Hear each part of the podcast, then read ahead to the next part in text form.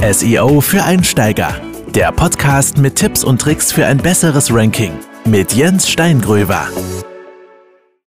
Hallo und herzlich willkommen bei einer neuen Folge von SEO für Einsteiger. Ich bin Jens und heute geht es um das Thema, wie optimiere ich die Überschriftenstruktur. Beim letzten Mal habe ich äh, euch ja, ähm, gesagt, wie es funktioniert für die H1-Überschrift. Und die H1-Überschrift finde ich sehr, sehr wichtig, aber ich finde es auch sehr, sehr wichtig, die Überschriften richtig zu nutzen insgesamt und richtig zu strukturieren. Und wenn man eine Seite für ein Keyword optimiert, dann sollte man auf der Seite natürlich auch die Überschriften in der richtigen Reihenfolge setzen und auch richtig nutzen. Ganz, ganz wichtig bei einer Webseite.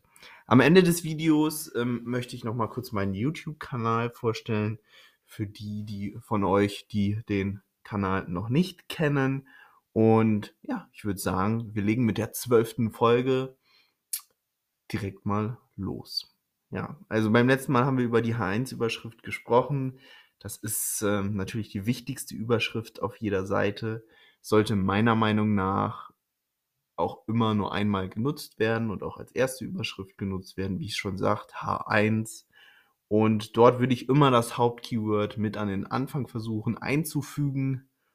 Und ja, danach gibt es dann natürlich noch weitere Überschriften, um die es dann heute geht, und zwar die H2, H3, H4, H5 und H6 Überschriften, die gibt es auch.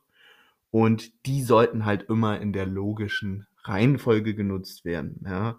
Sprich, nach der H1 kommt die H2, nach einer H2 kommt die H3, nach einer H3 kann noch eine H3 kommen oder dann, wenn es noch tiefer reingeht, H4 und so weiter bis zu H6 durch. Ja, was falsch wäre, wenn nach einer H3 eine H5 kommt. Ja, das wäre zum Beispiel falsch. Und ihr könnt euch das eigentlich immer so vorstellen wie bei einem Inhaltsverzeichnis. So in etwa sollte man auch umgehen mit den Überschriften-Tags. Das sind ja sogenannte HTML-Tags. Und ja, eine klare und logische Struktur ist hier wichtig für eine gut optimierte Webseite. Die H2, H3 und so weiter ähm, sollten aber auch so, sage ich mal, genutzt werden, dass sie ganz klar erklären, um welche Themen es hier geht in dem nachfolgenden Content, der auf diese Überschriften folgt und aber auch hin und wieder mal mit diesen Keywords bestückt werden. Ja. Es, ich würde euch immer empfehlen, wenn ihr zum Beispiel zehn Überschriften auf einer Seite habt, dass so in etwa in vier Überschriften auch das Keyword vorkommt, dann natürlich in der H1 immer einmal und dann in den eher bedeutenden Überschriften nochmal. Die H2-Überschrift würde ich nicht zu häufig nutzen, nur wenn ihr sehr, sehr lange Texte habt. Das ist eigentlich nicht üblich. Und ähm, ja, ich würde da immer überlegen, eher die H3 dann mehrmals zu nutzen. Das macht man sehr, sehr häufig. Genau. Dann ähm, vermeide jedoch zu viele Keywords in den Überschriften zu verwenden, da diese das Ranking in Suchmaschinen negativ beeinflussen kann. Also wie gesagt, ich habe jetzt gesagt, von zehn Überschriften so etwa viermal, das ist völlig in Ordnung. Und ich würde pro Überschrift das ein Keyword natürlich nur einmal einsetzen. Das sollte auch klar sein. Dann Kurzüberschriften sind von Vorteil, ähm, weil viele im Internet einfach Überschriften überfliegen und dabei ja, schauen, was sind denn jetzt hier für Inhalte auf der Seite. Viele suchen auch nach bestimmten Überschriften, wollen sich beim Scrollen schnell einen Überblick verschaffen, ob hier irgendwo die richtige Lösung ist, die gerade gesucht wird. Ich kenne das von mir selbst auch. Und wenn ich da nicht gleich die richtige Antwort finde, dann scrolle ich einmal die ganze Seite durch und wenn ich da nichts finde, bin ich halt weg. Deswegen sind Überschriften auf Webseiten sehr, sehr wichtig. Dann noch ein paar allgemeine wichtige Tipps für Überschriften. Sie sollten verständlich sein und präzise. Sie sollten immer einzigartig sein, was bei Webseiten sowieso wichtig ist. Dann sollten sie immer zu dem Content danach passen, das habe ich eben schon erwähnt. Dann sollten sie Mehrwert vermitteln und auch die Lösung ankündigen sozusagen, damit auch klar wird, dass in dem Content bestimmte Inhalte sind.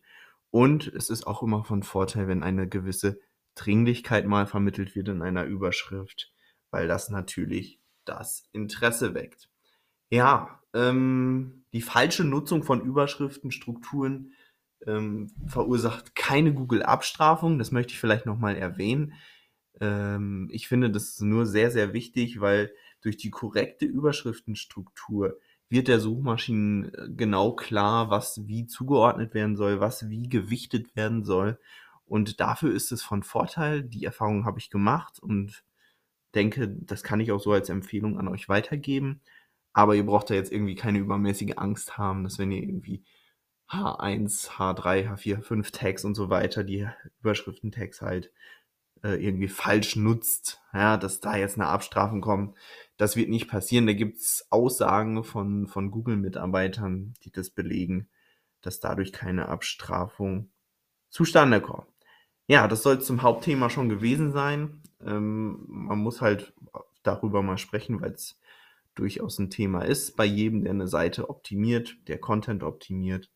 Und gerade für Anfänger, denke ich, ist es ein sehr, sehr wichtiges Thema, das einmal richtig zu verstehen. Dann möchte ich jetzt noch meinen YouTube-Kanal erwähnen, das habe ich angekündigt. Und zwar gibt es den YouTube-Kanal, der heißt so, wie ich heiße, und zwar einfach Jens Steingröber. Dort geht es auch hauptsächlich um das Thema SEO. Dort zeige ich nochmal in Präsentationen auch so Sachen wie, wie baue ich eine URL richtig auf oder eine H1-Überschrift oder was sind wichtige On-Page-Maßnahmen an einer Webseite, wie kann ich da ein Keyword richtig optimieren und viele, viele weitere Inhalte werden da kommen. Ich veröffentliche auch dort jede Woche ein Video, jeden Sonntag um 13 Uhr kommt ein neues Video und wer einfach mal Lust hat, mir nicht zuzuhören ja, und vielleicht einfach mal ähm, ja was Visuelles sozusagen zu haben, wo man auch mal was sieht. Ja, ist vielleicht fürs Verständnis auch gar nicht so verkehrt beim Thema SEO. Der kann da gerne mal reinschauen. In den Show Notes dieser Folge werde ich das verlinken. Ich hatte es, glaube ich, auch schon zuletzt mal verlinkt. Und ähm, dann würde ich mich sehr, sehr freuen, wenn ihr dort mal reinschaut und mir meinen Kanal vielleicht auch abonniert. Ja. Dann äh, bedanke ich mich für heute fürs Zuhören. Ich freue mich immer sehr, sehr, wenn ihr, wenn ihr einschaltet. In der nächsten Folge weiß ich noch nicht, was kommt, aber es wird wieder ein spannendes Thema sein für Anfänger. Und ich denke mal, es wird noch die ein oder andere On-Page-Maßnahme zunächst kommen. Und ja, dann gehen wir demnächst auch tiefer in die Materie SEO rein und schauen mal, was man sonst noch so machen kann, was, was vielleicht noch nicht so offensichtlich ist. Und wenn euch die Inhalte gefallen, hier nochmal abschließend der Hinweis, bitte, bitte bewertet mich in der App oder wo auch immer ihr mir zuhört. Und dann bleibt mir nichts anderes übrig, als euch noch einen wunderschönen Tag zu wünschen. Bis zum nächsten Mal, euer Jens. Ciao, ciao. Das war SEO für Einsteiger. Der Podcast mit Tipps und Tricks für ein besseres Ranking mit Jens Steingröver. Wenn du Hilfe benötigst beim Thema SEO, dann sende uns doch eine Anfrage über www.seo-online-consulting.de.